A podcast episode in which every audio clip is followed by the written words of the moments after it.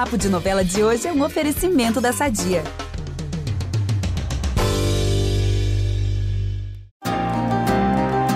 Já estamos na reta final de Pantanal. O sentimento de saudade já bate, né, gente? Parece que foi ontem que não sabíamos diferenciar Tenório, Tibério e Tadeu. E agora, bom, vou deixar a nostalgia pro fim. Aqui é o Ícaro Martins com mais uma dose de spoilers. Vamos começar com coisa boa? O José Lucas vai decidir formalizar a relação com a Irma e vai pedir a Ruiva em casamento. Afinal, além de estar apaixonado por ela, já trata o Baby Antero como se fosse filho dele. Nem preciso dizer que a Irma vai aceitar de cara.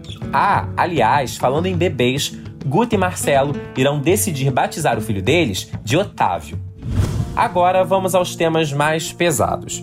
O Alcides ainda está muito traumatizado com tudo que o Tenório lhe fez, mas o peão vai colocar as próprias dores de lado por um tempo, para rezar pela saúde do Zé Leôncio.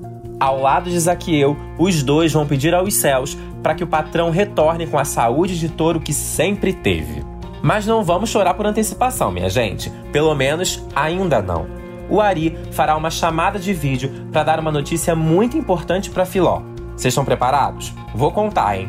Os exames do Zé Leôncio vão voltar excelentes. Aparentemente, o fazendeiro tá ótimo de saúde, para a tranquilidade de todos. Bom, feito isso, vamos a outro assunto importante. Alcides vai pedir para Zaqueu pegar a zagaia que Zé Leôncio tem guardada em seu quarto. Vocês lembram que zagaia é uma espécie de lança, não é? A arma que o peão pretende utilizar para matar o Tenório. Mas quando Zaqueu for ao quarto do patrão, ele será flagrado pela Filó. E aí, hein? Como agir? Bom, para isso vocês vão ter que assistir a novela. E não se esqueçam que já estamos em reta final, hein? Linha de chegada. Então, no G-Show e no Globoplay, vocês ficam super atualizados de tudo que vai rolar. Amanhã eu tô de volta. Beijão!